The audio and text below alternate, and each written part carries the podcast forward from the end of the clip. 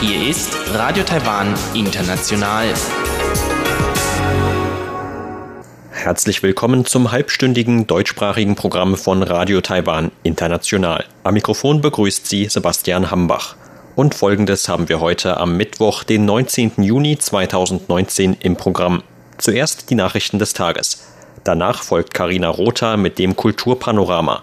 Darin hören Sie heute ein Interview mit dem Musiker-Ehepaar Lina Jeer und Rolf Peter Wille über das Programm ihrer Deutschlandtournee in diesem Sommer. Und zum Abschluss berichtet Frank Pewitz im Wirtschaftsmagazin über das Thema Innovationsstandort Taiwan.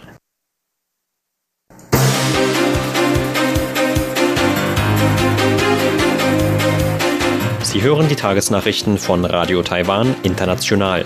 Der Überblick.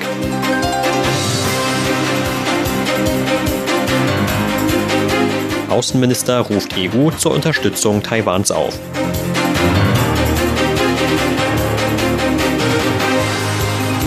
DPP erklärt Tsai offiziell zur Präsidentschaftskandidatin.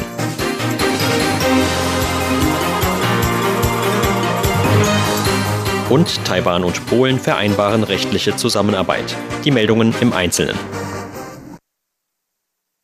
Außenminister Joseph Wu hat sich angesichts chinesischen Drucks für engere Beziehungen Taiwans mit gleichgesinnten Ländern ausgesprochen. Wenn es Taiwan nicht gelänge, seine Demokratie gegen China zu verteidigen, dann wäre das eine Tragödie für die Entwicklung von Demokratie in der ganzen Welt. Seine Äußerungen machte der Minister in einem Video, das am Dienstag im Parlament der Europäischen Union gezeigt wurde. Das Video wurde während eines Banketts abgespielt, zu dem Taiwans Vertreter in der EU und Belgien Harry Tseng sowie der Vorsitzende der Taiwan-Freundschaftsgruppe im EU-Parlament Werner Langen geladen hatten. Wu sagte darin, dass Taiwan und die EU Partner seien, die Kernwerte wie Freiheit, Demokratie und Menschenrechte miteinander teilen würden. Diese gemeinsamen Werte seien der Grund, warum es Taiwan möglich sei, mit der EU zusammenzuarbeiten und warum die beiderseitigen Beziehungen immer enger würden. Angesichts des Drucks aus China setze Taiwan alles daran, seine Beziehungen zu seinen Verbündeten und gleichgesinnten Ländern in Europa sowie den USA und Japan zu festigen. Zugleich dankte U den EU-Parlamentariern für deren vergangene Unterstützung Taiwans. Harry Zheng verwies in seiner Ansprache auf die Unterstützung aus Taiwan für die jüngsten Großkundgebungen in Hongkong. Das sei ein Beweis für das Scheitern des Modells Ein Land, zwei Systeme und eine Erinnerung für die EU daran, dass China Menschenrechte missachte und kein gerechtes Justizwesen habe. Werner Langen sagte, das gewaltsame Vorgehen der Hongkonger Polizei gegen die Menschen mache deutlich, wie wichtig eine Unterstützung des EU-Parlaments für Taiwans Demokratie sei. Egal ob lang oder kurzfristig, das Modell Ein Land, zwei Systeme sei keine Lösung. So Langen. Die Regierungspartei DPP hat Präsidentin Tsai Ing-wen heute offiziell zu ihrer Kandidatin bei den Präsidentschaftswahlen im kommenden Januar ernannt. Bei einem Besuch in der DPP-Parteizentrale nahm Tsai heute ihre Nominierung an. Parteichef Zhuo Rongtai sagte, dass nun der Zeitpunkt für die Partei gekommen sei, zusammenzuarbeiten und Tsai die Verantwortung übernehmen zu lassen. Außerdem werde man sich um die Unterstützung von Bürgerrechtsgruppen und um eine Zusammenarbeit mit befreundeten Parteien bemühen. Gegenüber ihren Parteikollegen gab sich Tsai heute zuversichtlich, im Amt bestätigt zu werden. Darüber hinaus gab Tsai das Ziel aus, dass die DPP mehr als die Hälfte der Parlamentssitze bei den gleichzeitig stattfindenden Parlamentswahlen im Januar gewinnen müsse. Die Partei habe die Aufgabe, Taiwans Demokratie und Freiheit zu schützen. Ich werde alles geben, um meine Mission zu erfüllen und der Verantwortung bei den Präsidentschaftswahlen 2020 gerecht zu werden. Ich werde auf jeden Fall gewinnen. So Tsai. Mit der heutigen offiziellen Ernennung Zeis zur DPP-Kandidatin bewirbt sich die Präsidentin um ihre Wiederwahl. Anfang Juni hatte Tsai sich in einer Vorauswahl gegen ihren parteiinternen Konkurrenten und ehemaligen Premierminister William Lai durchsetzen können. Taiwan und Polen haben eine gemeinsame Vereinbarung zur rechtlichen Zusammenarbeit unterzeichnet. Wie Taiwans Außenministerium heute mitteilte, ist Polen damit das erste Land in Europa, das eine derartige Vereinbarung mit Taiwan unterzeichnet hat. In Taipeh unterzeichneten Taiwans Vertreter in Polen Weber Schill und der polnische Vertreter in Taiwan bereits am vergangenen Montag die Vereinbarung. Bei der Unterzeichnungszeremonie anwesend waren zudem Außenminister Joseph Wu, Justizminister Tsai Ching-chiang und Polens Vizejustizminister Piebiak. Das Abkommen deckt mehrere Bereiche ab, darunter die justizielle Zusammenarbeit, Auslieferung, die Überstellung von Häftlingen sowie einen Mechanismus für regelmäßige Beratungen der Justizbehörden beider Länder. Mit dem Abkommen werde die bilaterale Zusammenarbeit gestärkt. Laut Außenministerium handelt es sich bei der Vereinbarung um die jüngste von zahlreichen weiteren Abkommen zwischen Taiwan und Polen, was die guten und stichhaltigen Beziehungen beider Länder zueinander verdeutliche. Zu den vergangenen Vereinbarungen gehören demnach Einigungen in den Bereichen Working Holiday für junge Leute, Lufttransport, Arzneimittel und medizinische Geräte, die gegenseitige Anerkennung von Führerscheinen, Doppelbesteuerungsabkommen sowie den Austausch in der Hochschulbildung. Eine Zirkuskunstgruppe aus Taiwan plant eine Tournee in vier Städten Indiens und Indonesiens. Laut Außenministerium dient die Tournee der Förderung von Taiwans Kultur sowie des Austauschs zwischen den Menschen Taiwans und der beiden Zielländer. Zwischen dem 25. Juni und dem 7. Juli werde die Gruppe Formosa Circus Art Aufführungen in Jakarta und Surabaya in Indonesien sowie in Chennai und Neu-Delhi in Indien geben, so Vizeaußenminister Kelly Shear auf der heutigen Pressekonferenz. Die Tournee ist demnach Teil eines Projekts zur Kulturdiplomatie des Ministeriums. Laut Hier hat die Gruppe seit ihrer Gründung vor acht Jahren Aufführungen organisiert, die Taiwans vielseitige Kultur betonen. Die Gruppe habe bereits in 50 Städten und 20 Ländern in der ganzen Welt ein einzigartiges Unterhaltungsprogramm aus Taiwan zur Schau gestellt. Die Gruppe sei für das Projekt zur Kulturdiplomatie des Ministeriums vor allem deshalb ausgewählt worden, weil sie den fleißigen Geist der Taiwaner verkörpere und diesem Geist zu einem Platz auf der Weltbühne verholfen habe, so hier weiter. Lin Zhiwei, der Leiter der Gruppe, sagte gegenüber der Presse, dass die geplante 75 Minuten lange Show den Titel Herz von Asien trage. Gezeigt würden darin eine Vermischung aus Akrobatik mit Gesangs- und Tanzeinlagen, die von den Kulturen der Hakka und der Ureinwohner Taiwans geprägt seien. Das in Taipeh ansässige Unternehmen EVA Air ist bei einer Umfrage der weltbesten Fluggesellschaften 2019 auf den sechsten Platz gewählt worden. Die Rangliste wird jährlich von der britischen Unternehmensberatung Skytrax veröffentlicht. EVA führte die Weltrangliste zudem in den Kategorien Sauberkeit sowie Catering in der Economy-Klasse an. An den ersten Platz der Rangliste kehrte in diesem Jahr wieder die Fluggesellschaft Qatar Airways zurück. Damit führt Qatar Airways bereits zum insgesamt fünften Mal die Rangliste an. Die Fluglinie gewann zudem die Auszeichnungen für die weltbeste Business Class, den weltbesten Business Class Sitz sowie die beste Fluggesellschaft im Nahen Osten. Singapore Airlines fiel von der Spitzenposition auf Platz 2 zurück. Die Fluggesellschaft heimste zudem die Auszeichnungen für weltbestes Flugbegleitungspersonal, weltbeste erste Klasse, den weltbesten Sitz in der ersten Klasse sowie die beste Airline in Asien ein. Ebenfalls unter den ersten zehn vertreten sind in diesem Jahr die Fluggesellschaften All Nippon Airways, Cathay Pacific Airways, Emirates, Hainan Airlines, Qantas Airways, Lufthansa sowie Thai Airways. Die Rangliste und die Auszeichnungen ergaben sich laut Skytrax aus über 20 Millionen Befragungen von Kunden aus über 100 Ländern. Zur Börse. Taiwans Aktienindex hat heute mit 208 Punkten oder 1,97 Prozent im Plus geschlossen. Zum Abschluss des heutigen Handelstags lag der TAIEX damit auf einem Stand von 10.775 Punkten. Das Handelsvolumen belief sich auf 140 Milliarden Taiwan-Dollar oder 4,5 Milliarden US-Dollar.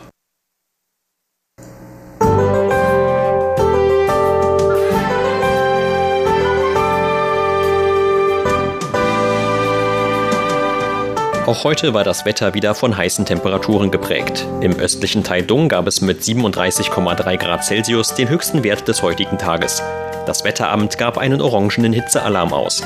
An zweiter Stelle folgten Fuyuan im Landkreis Hualien und die Hauptstadt Taipeh mit jeweils 36,7 Grad. Die meiste Zeit über blieb es sonnig, nur in den Bergregionen gab es am Nachmittag vereinzelte Schauern. Und dies sind die Aussichten für morgen, Donnerstag, den 20. Juni. Morgen bleibt es in den meisten Landesteilen zunächst sonnig, im Norden wird es etwas stärker bewölkt. Im Nordosten sind auch Regen- und Gewitterschauern möglich. Zum Abend hin könnte es dann auch in weiteren Regionen Taiwans zu vereinzelten Regenschauern kommen. Das Wetteramt sagt für morgen Temperaturhöchstwerte von 30 bis 35 Grad Celsius voraus. Das waren die Tagesnachrichten von Radio Taiwan International. Gleich geht es weiter mit unserem Programm vom Mittwoch, den 19. Juni.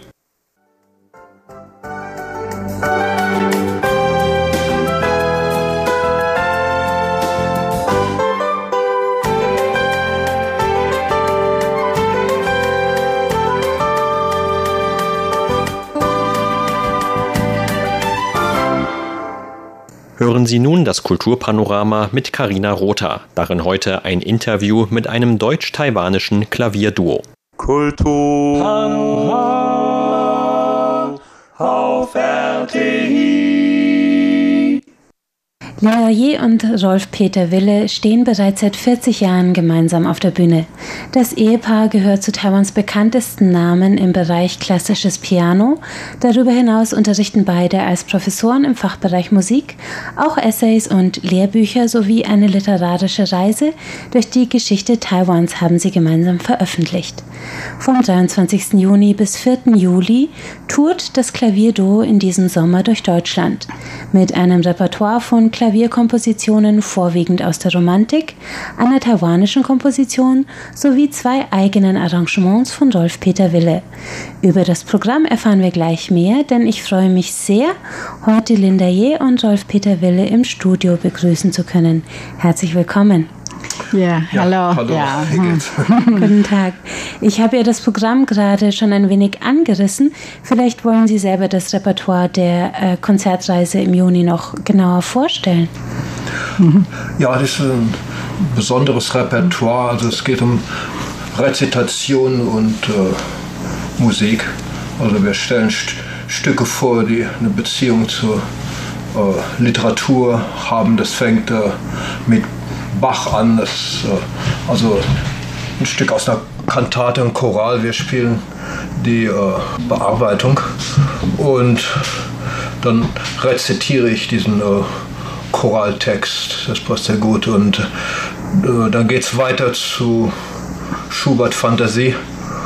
Und wir spielen danach die äh, Fantasie für vier Hände F-Moll. Das ist eins seiner letzten Werke und ich finde, das passt gut zu diesem äh, Gedicht. Danach gibt es dann was ganz anderes zur Erheiterung. Ein Poulenc-Konzert ohne Orchester natürlich nur für zwei Klaviere und das ist ganz lustig. Und da gibt es äh, auch Gamelang-Musik drin. Also das hat dann auch einen Bezug auf äh, Asien. Im zweiten Teil spielen wir dann Stücke, die was mit Taiwan zu tun haben und taiwanischen Komponisten, wie zum Beispiel mir selbst. Ich habe ja jetzt eingebürgert. Genau, ich sage das, Trotzdem noch Deutsch. ich sag das für die Hörer, die das nicht wissen. Äh, Rolf Peter Wille, Sie sind seit den 80er Jahren bereits in Taiwan, aber letztes Jahr haben Sie die Staatsbürgerschaft dann erhalten und sind jetzt offiziell Taiwaner.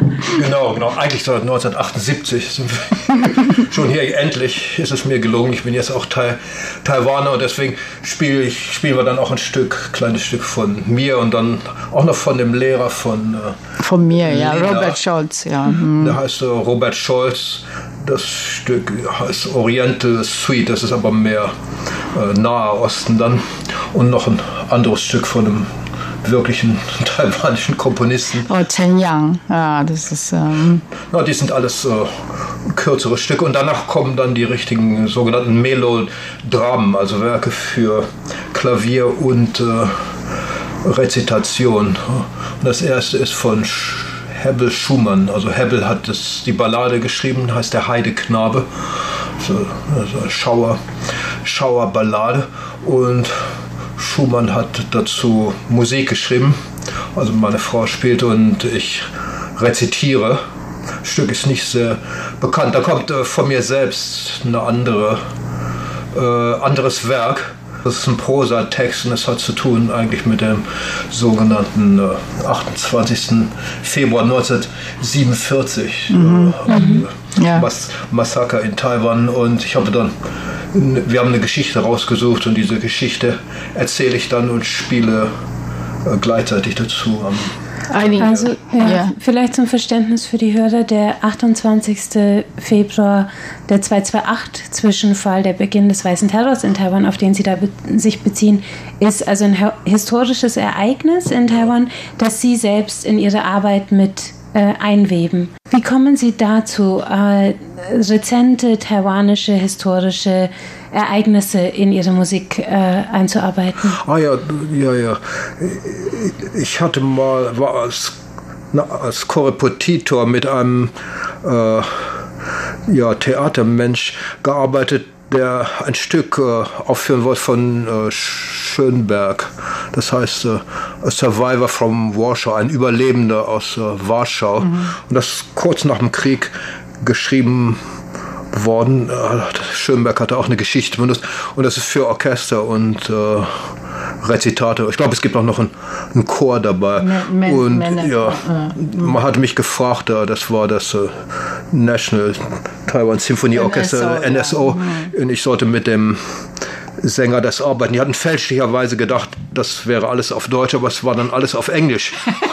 trotzdem, trotzdem, ich habe dann mit dem gearbeitet, wie, wie der Text zusammen mit der, mit der Musik rezitiert wird. Denn Schönberg hat das alles exakt aufgeschrieben, also den Rhythmus des Sprechens und auch die, die Tonhöhen, relativen Tonhöhen, obwohl es eigentlich nicht äh, es ist äh, Prosa, ein Prosatext.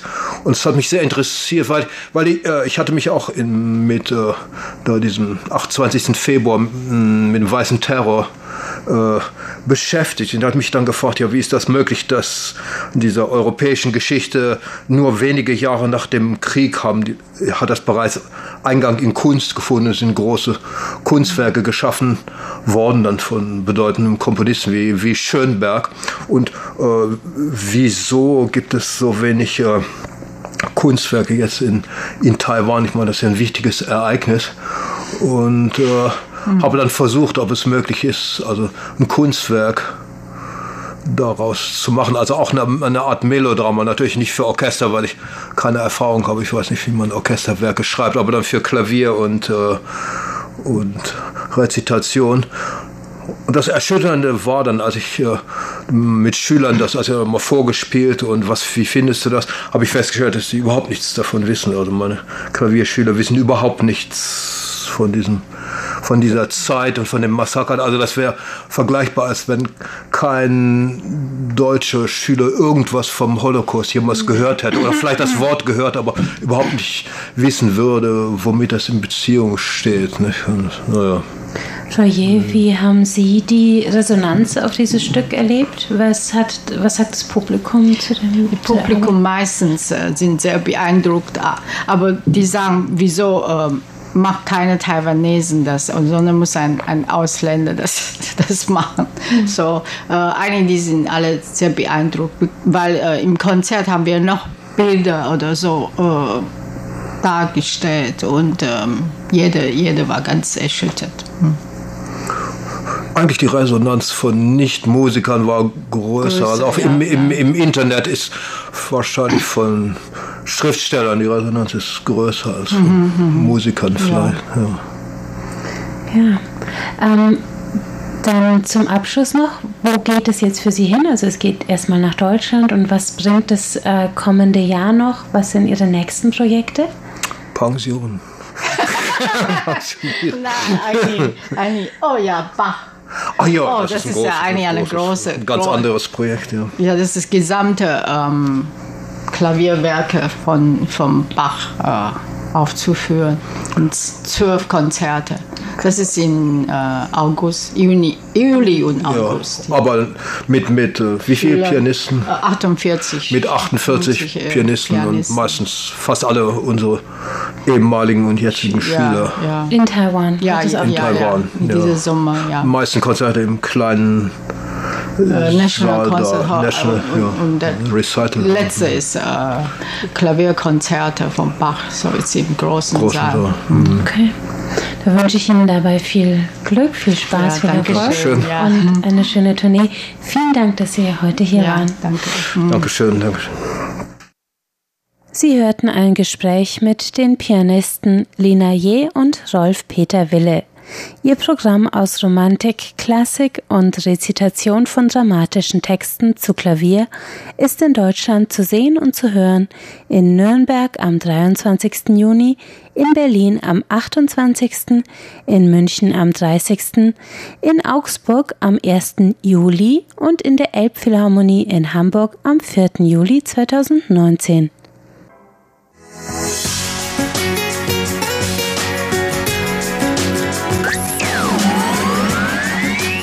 Radio Taiwan, international aus Taipei.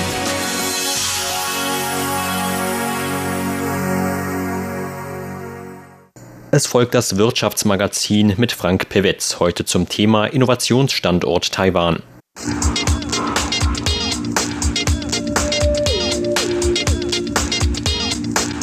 Herzlich willkommen beim Wirtschaftsmagazin. Es begrüßt Sie Frank Piewitz. Heute beschäftigen wir uns mit der Innovationsfähigkeit des Standortes Taiwan. Regelmäßig erwähnt wird dabei die Forschungsschmiede für angewandte Industrietechnologie, das Institut ITRI mit Standort in Hsinchu. ITRI wurde in der ersten Hälfte der 70er Jahre gegründet und leistete einen großen Beitrag beim Übergang von der arbeitsintensiven hin zur innovationsgetriebenen Hightech-Industrie. ITRI war am Aufstieg diverser Unternehmen beteiligt. Bekannt ist das Offspring, dürfte TSMC sein, der weltweit führende Auftragshersteller für Halbleiter. Insgesamt half ITRI als Gründungspartner in 270 erfolgreichen Fällen, Ideen in ein Geschäftsmodell zu entwickeln und in ein Unternehmen zu wandeln. Dabei kooperiert man auch mit internationalen Forschungszentren wie dem Fraunhofer Institut oder auch Großunternehmen wie Corning Glass, Applied Materials, Evonik, Herios, Ericsson und etlichen anderen. Fokus der Anstrengungen von ITRI Industrie liegen auf den Bereichen Smart Living, anspruchsvolle Gesundheitsversorgung und Nachhaltigkeit. Regelmäßig werden von ITRI entwickelte Innovationen mit internationalen Preisen wie dem R&D 100 Award ausgezeichnet. Doch es gibt noch eine Reihe andere, so auch wieder in diesem Jahr, als ITRI Mitte April zum dritten Mal in Folge von Durband zu den besten 100 globalen Innovatoren bezeichnet wurde. Durband identifiziert dabei die besten Innovatoren der Welt, welche wertvolle patentierte Erfindungen mit starkem Kommerzialisierungspotenzial auf den Markt bringen. Bewertet werden dabei Originalität, Marktforschung und mögliche weitere daraus hervorgehende hervorgehende Innovationen. ITRI-Präsident Dr. Edward Lin bezeichnete die erneute Auszeichnung mit dem Top 100 Global Innovator Award als große Bestätigung für ITRIs stetige Bemühungen bei der Schaffung geistigen Eigentums.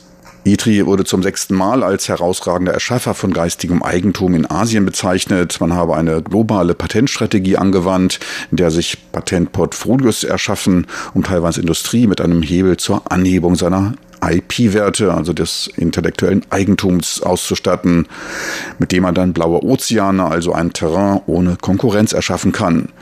Bis zum Jahr 2018 häufte ITRI ein Patentportfolio von 17.300 gültigen Patenten an, von denen 98 Prozent Patente auf Erfindungen sind, also deutlich mehr Substanz als Warenmuster aufweisen. Dies sei ein Beleg für ITRIs beträchtliche Forschungs- und Entwicklungskapazitäten und seines Fachwissens bei der Schaffung geistiger Eigentumswerte. Ebenfalls im April heimste ITRI beim jährlich vergebenen Edison Award eine Silbermedaille in der Kategorie Transport und Logistik ein.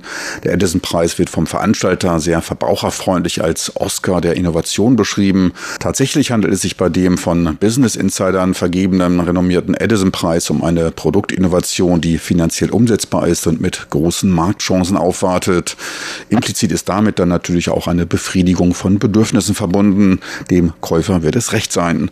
Ausgezeichnet werden dabei Spitzenprodukte oder auch Dienstleistungen hinsichtlich ihrer technischen Innovation, neue Produkt- und Serviceentwicklungen oder auch menschenzentriertes Design.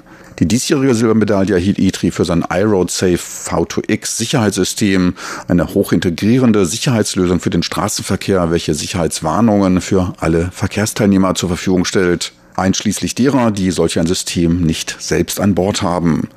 Um die Begrenzung der installierten Systeme, sogenannte Onboard-Units OBU, zu überwinden, integriert das iRoadSafe von ITRI fortschrittliche Straßenerfassungstechnologien wie Radar, LiDAR und Kameras, erfasst alle sich auf der Straße bewegenden Objekte und überträgt umfangreiche Sicherheitsnachrichten von Vehikel zu Vehikel über Straßenrandgeräte, sogenannte RSUs.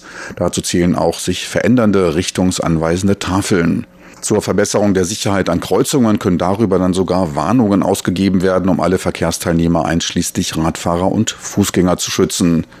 Auch Warnungen vor bei Rot die Kreuzung überquerenden Fahrzeugen sollen damit möglich sein. Abstandskontrolle zum Vordermann als auch die Geschwindigkeitseinschätzungen des Vordermannes auf Autobahnen sind damit möglich. Tafeln am Straßenrand zeigen dann die Gefahr eines Auffahrunfalles an. Das Risiko eines Auffahrunfalls bei unverbedingten plötzlichen Staus dürfte damit deutlich sinken. Das System soll gerade für Stadtbewohner die Verkehrs- und Transportsituation deutlich sicherer machen. Zudem lassen sich aus den gesammelten Daten Aufschlüsse über die Interaktion im Verkehr ermitteln. Verkehrsdaten werden in Echtzeit in die Cloud übertragen, synchronisiert und aggregiert und ermöglichen damit Feldüberwachung und Management, womit sie Aufschluss über die Genauigkeit der Warnungen geben können.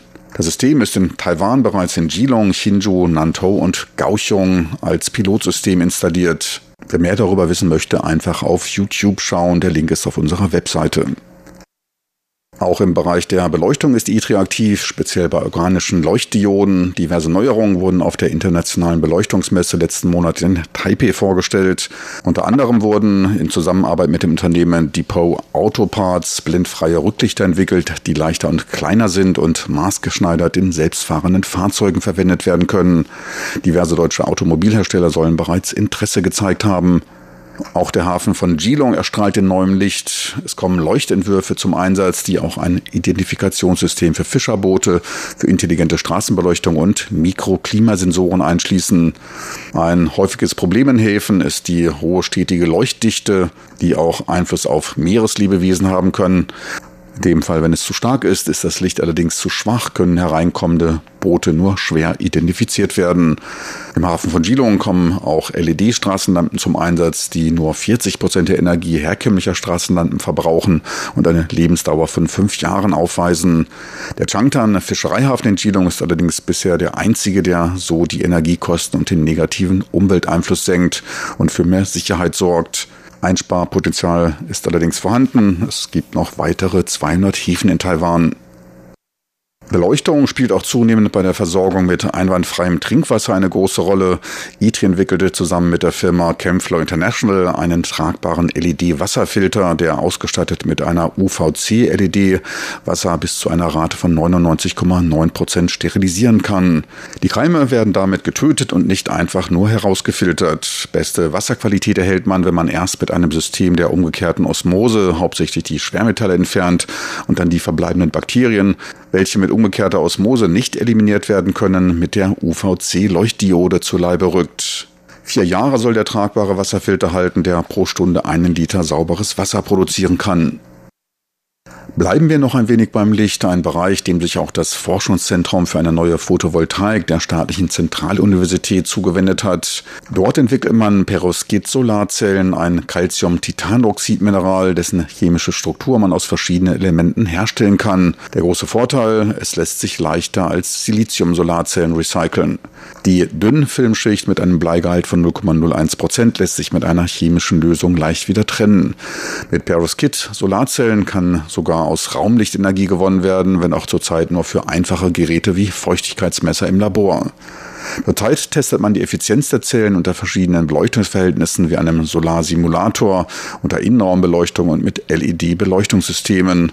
Nach Zusammenarbeit mit dem japanischen staatlichen Institut für fortgeschrittene Industrie, Wissenschaft und Technologie rechnet man für Ende des Jahres mit einem Vertragsabschluss mit einer Tokio Handelsgesellschaft.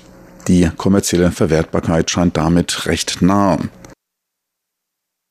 Neues gibt's auch im Speicherbereich. Dort meldete die staatliche Tsinghua-Universität einen Durchbruch bei der Halbleiterforschung im MRAM-Bereich, dem Magnetic Random Access Memory. MRAM wird gegenüber dem dynamischen bzw. statischen DRAM und SRAM als überlegen betrachtet. Es ist schneller und energieeffizienter. Zudem bleiben die Informationen auch nach dem Abschalten weiter erhalten. Dabei wird mit Drehstrom die Ausgangsbasis manipuliert, ein Phänomen, wie es in den magnetischen Mehrfachschichten vorkommen soll. Ein Phänomen, an dem schon weltweit 60 Jahre Forschung betrieben wird. Nun gelang es dem Forscherteam aus Taiwan als erste, dieses Hindernis zu überwinden. Patente in Taiwan, den USA und China meldete man aber noch vor der Veröffentlichung des Forschungspapiers in einer Fachzeitschrift für Materialkunde an. Sicher ist sicher. Danach brauchte man übrigens noch ein Jahr, um anschließend die Begutachter des Journals davon zu überzeugen, dass man wirklich der Entdecker dieses Phänomens war, trotz der arg begrenzten Ressourcen. Da scheint in der Tat eine aufsichtserregende Forschungsleistung getätigt worden zu sein. So viel für heute aus dem Wirtschaftsmagazin mit Frank Pewitz. Besten Dank fürs Interesse. Tschüss und auf Wiedersehen bis zur nächsten Woche.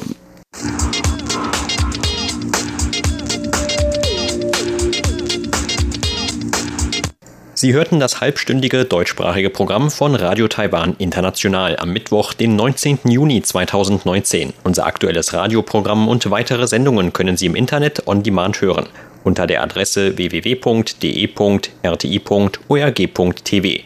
Weitere Informationen und Videos von der RTI Deutschredaktion rund um Taiwan finden Sie zudem auf unserer Facebook-Seite und auf unserem YouTube-Kanal. Am Mikrofon verabschiedet sich heute von Ihnen Sebastian Hambach.